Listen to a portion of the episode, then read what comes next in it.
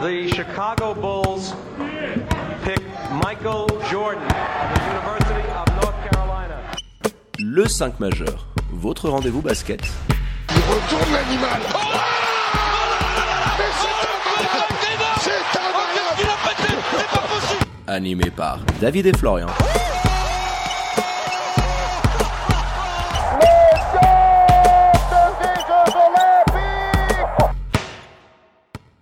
Bonjour, buongiorno, good morgue, bienvenue à toutes et à tous dans votre talk show basket préféré, le 5 majeur, l'émission qui dit tout haut ce que le monde du basket pense tout bas. Et pour m'accompagner aujourd'hui, comme d'habitude, il est là, votre expert basket préféré, Florian Jass. Hello my dear, comment il va? Salut David, salut les amis, pour moi tout roule, j'espère que pour vous aussi. Le 5 majeur présent bien évidemment sur tous les réseaux sociaux pour ne rien louper de l'actu Swiss Basket et NBA. Et pour ça, vous foncez vous abonner à nos différents comptes, at le 5 majeur. Tout en lettres. Et pour retrouver nos anciens épisodes, vous foncez sur toutes les diverses plateformes d'écoute. Allez, on ouvre notre page Swiss Basket avec la deuxième partie de la 17e journée de SB League qui s'est poursuite ce dimanche avec la victoire de Massagno à domicile face aux Jurassiens de Boncourt 105 à 84. Pendant que du côté de la Sporthalle de Bâle, les Star Wings créaient la petite surprise en s'imposant face à Neuchâtel mal en point au classement 87 à 83. Et avant de revenir en détail sur ces deux rencontres, en bon respect des traditions, on attaque par les 5 points du 5 majeur. Avec pour commencer, Massagno tranquille, malgré l'absence de Marc Lomadian, était sinon quand même fait le boulot. Mon deuxième point concerne les bons courtois, qui ne peuvent pas scorer plus que Massagno, même avec l'absence de Marc Lomadian que je viens de mentionner, même avec une adresse folle à 3 points. À partir de là, c'est dur de trouver de vrais enseignements, je pense, pour les troupes de Vlad Ruzicic qui sont très concentrés sur cette partie-là du terrain.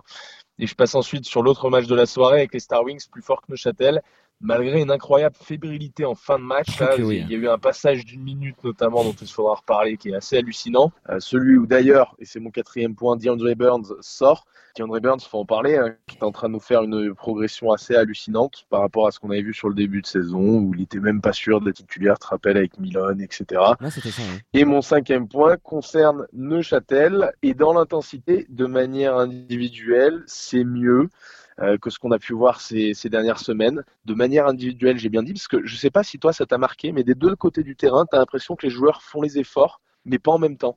Et en fait, ça permet pas, euh, par exemple, quand tu vas jouer une défense, une presse euh, assez haute et qu'il y en a un qui fait pas au bon moment, pas dans le bon timing, ils le font pas en équipe, ils le font tous de manière individuelle et je pense qu'ils ont tous l'impression de faire les efforts parce qu'ils les font, mais pas en équipe. Et des deux côtés du terrain, forcément, ça s'en ressent dans les performances. Ah, tu as assez bien résumé la situation, hein, de toute façon. Euh, je pense que c'est assez symptomatique de ce qui se passe en ce moment du côté de Neuchâtel.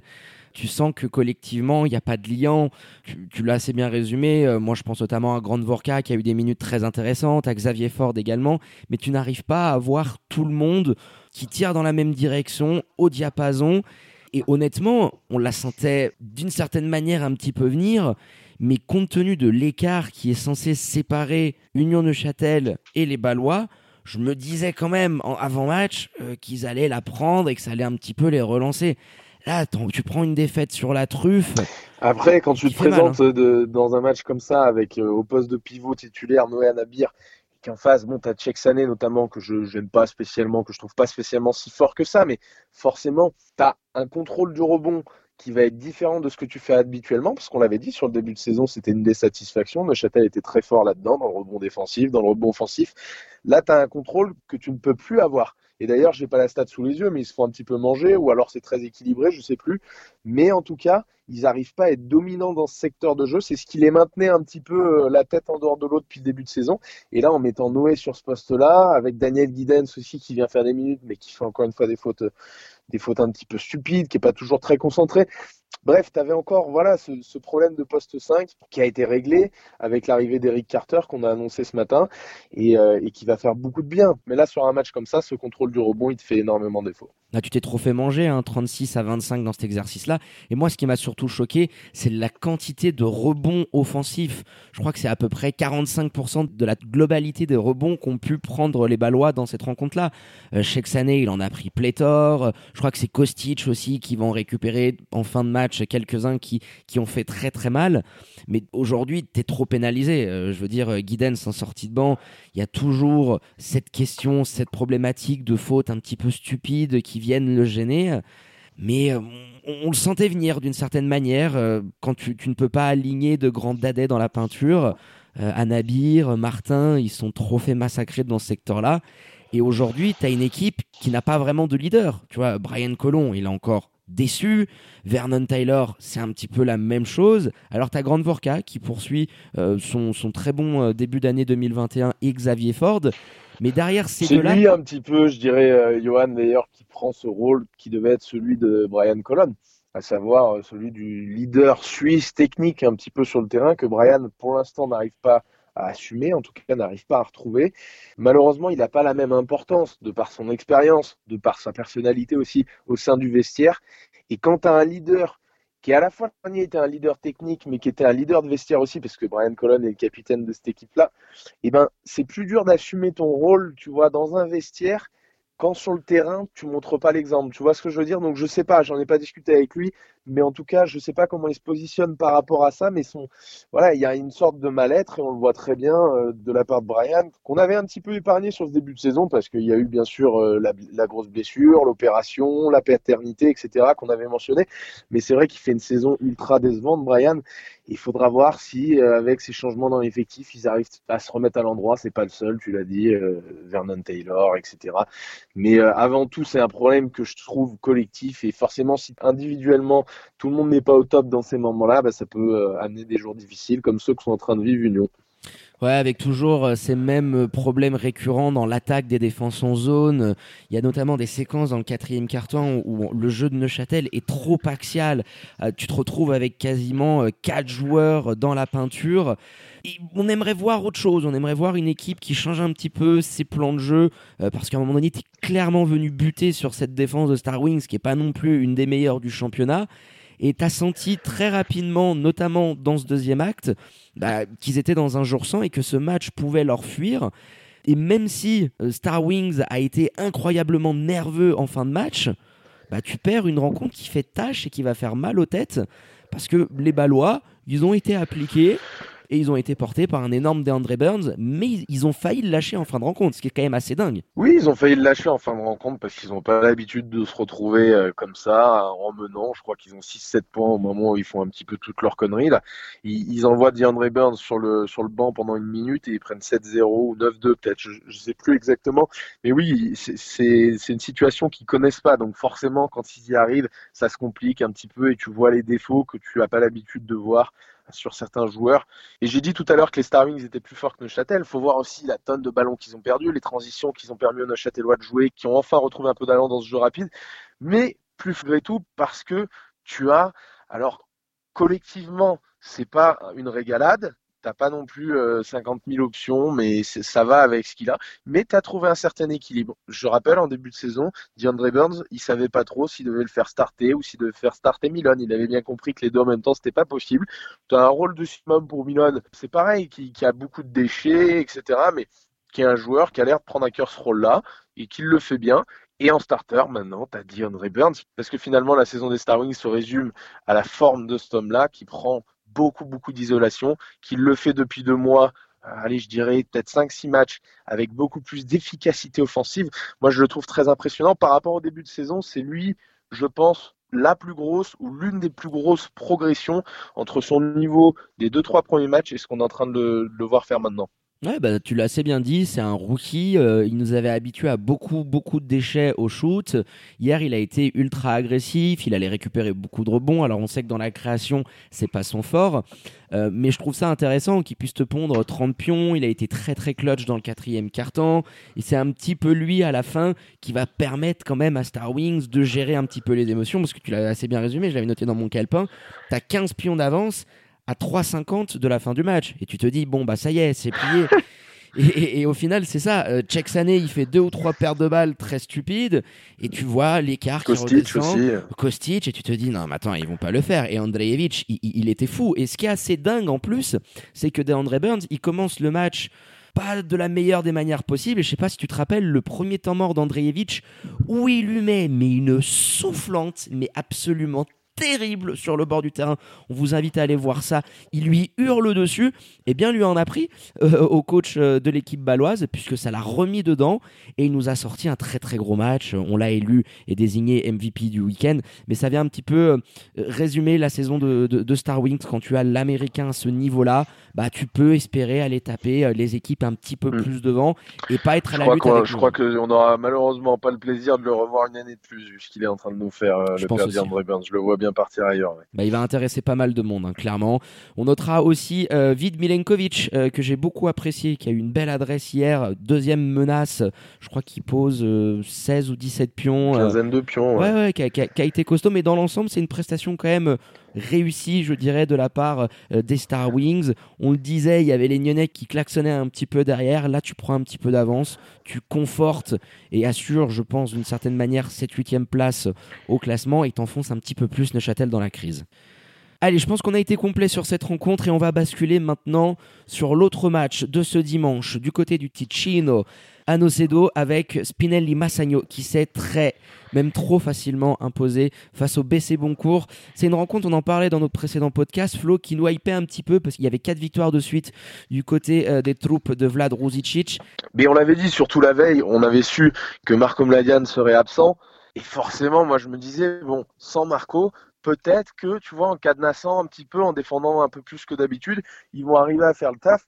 Et ben malheureusement, c'est trop fort en face. Et tu peux pas aujourd'hui, je pense, du côté, euh, ça, ça revient toujours un petit peu sur la table, mais du côté bon courtois, voir une philosophie de jeu qui soit celle uniquement ou quasi exclusivement portée, comme nous le disait notre consultant Marceline Michon, sur l'attaque, alors que de l'autre côté, tu as des équipes, tu le vois bien dans les top équipes de toute manière. Fribourg, Petar, Alexis, la première chose qu'il va te dire, c'est pour nous faciliter le boulot, il faut défendre. Mm. Euh, André Stimats, même chose. Il nous l'a dit euh, ce week-end après la victoire à Fribourg. Il faut d'abord défendre. Daniel Goutals du côté d'Union Neuchâtel, c'est pareil. Massagno, non, mais Massagno a un contingent suisse et même américain que tu n'as pas de ton côté. Donc si tu as envie d'avoir des ambitions un peu plus grandes que de faire, euh, tu vois, 5, 6 un peu chaque année en championnat, eh ben il va falloir s'y intéresser quand même un petit peu, peut-être en, étoffant un staff, peut-être en, changeant des joueurs. Je ne sais pas, ça ce sera à eux de voir. Mais vraiment, en se présentant avec une philosophie comme ça, bah, même face à un Massagno un petit peu amoindri, c'est compliqué.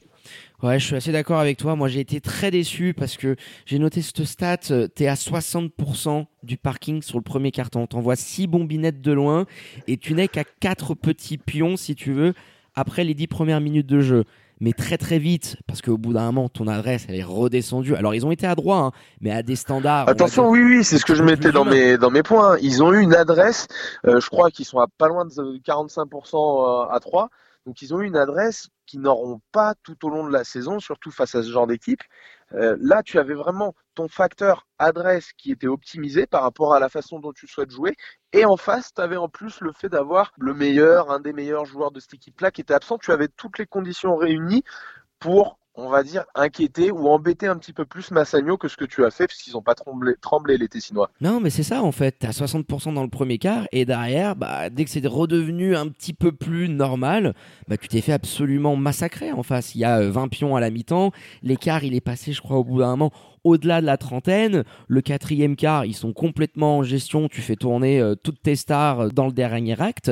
Mais moi, je suis quand même d'une certaine manière assez déçu parce que je m'attendais à voir autre chose. Alors, on a beaucoup critiqué Ruzicic euh, parce que défensivement, ça proposait pas énormément de choses. Ça fait quelques matchs qui je pense qu'il nous écoute, hein. il propose une défense en zone, mais c'est de la travailler parce qu'au bout d'un moment, bah, tu vois des défenseurs qui vont suivre le joueur, qui couvrent pas leur zone. Ça a laissé des trous béants. Massagno, ils avaient juste à faire tourner un petit peu la balle. ça, c'est la, zone, il a pas entendu nous écouter pour la tester. Il l'avait déjà un peu testé sur le début de saison, sur quelques minutes. non, mais là, effectivement, tu vois, hein. tu vois largement qu'elle n'est pas soit assez travaillée, soit que les joueurs euh, n'ont pas peut-être, euh, je sais pas, le QI euh, basket, c'est pas alors attention, parce que chaque fois qu'on attaque Massagno, derrière, on se prend des retours de flamme.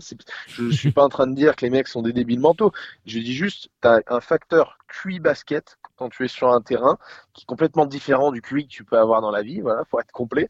Et qui est, voilà, sur ce genre de défense en zone où tu as besoin de couvrir des espaces, de savoir ce que va faire ton coéquipier pour analyser aussi, de sur les switches aller. Enfin, tu as besoin d'avoir des joueurs qui soient soit avec un- une grosse intelligence basket, et ça va aussi avec une grosse expérience derrière eux, une grosse expérience européenne dans d'autres championnats, ou soit énormément de travail. Et pour l'instant, il n'y a pas assez de ces deux ingrédients pour les bons courtois pour te permettre en tout cas de rivaliser un petit peu plus avec les équipes de haut tableau. Parce que ce qu'il faut dire aussi, on les a beaucoup critiqués, mais bon cours pour l'instant sur cette deuxième partie de saison. Bon bah avec leur philosophie, ils gagnent les matchs qu'ils doivent gagner, ils perdent les matchs qu'ils doivent perdre. Voilà. Euh, Si c'est ça l'objectif euh, final, bah ce sera une saison réussie pour bon cours. Si c'est de terminer 5e, 5-6, je pense qu'ils ils- ils peuvent le faire largement. Bah, c'est leur niveau concrètement aujourd'hui. Moi j'étais un petit peu déçu parce que pour moi, je les sentais cinquième en début de saison et je me dis tiens, face à Massagno, qui est pas aussi bien que sur les derniers mois, tu l'as assez bien dit sans Marco. Putain, Va essayer de te tâter, va essayer de voir où est-ce que t'es.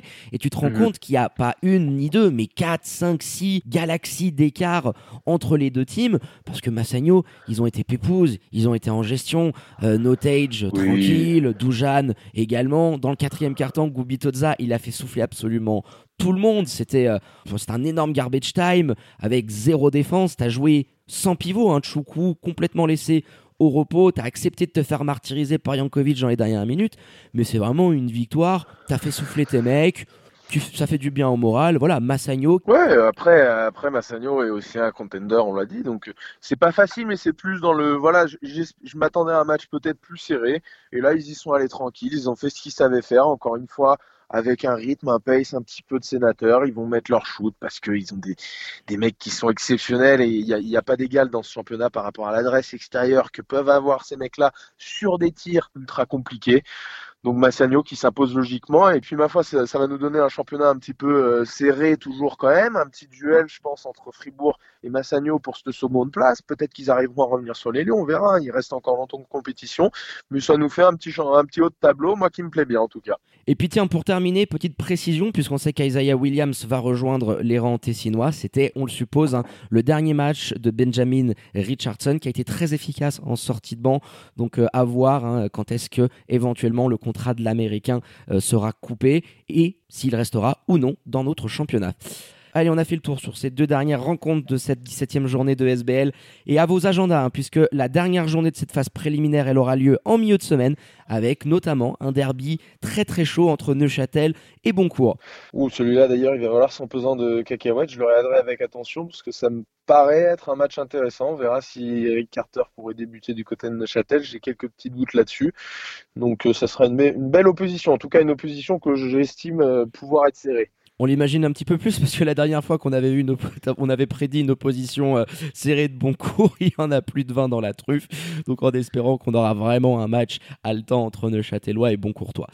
Allez, petit point classement avec Genève, bien évidemment, toujours leader. Devant Massagno qui conforte donc sa place de dauphin devant Fribourg Olympique.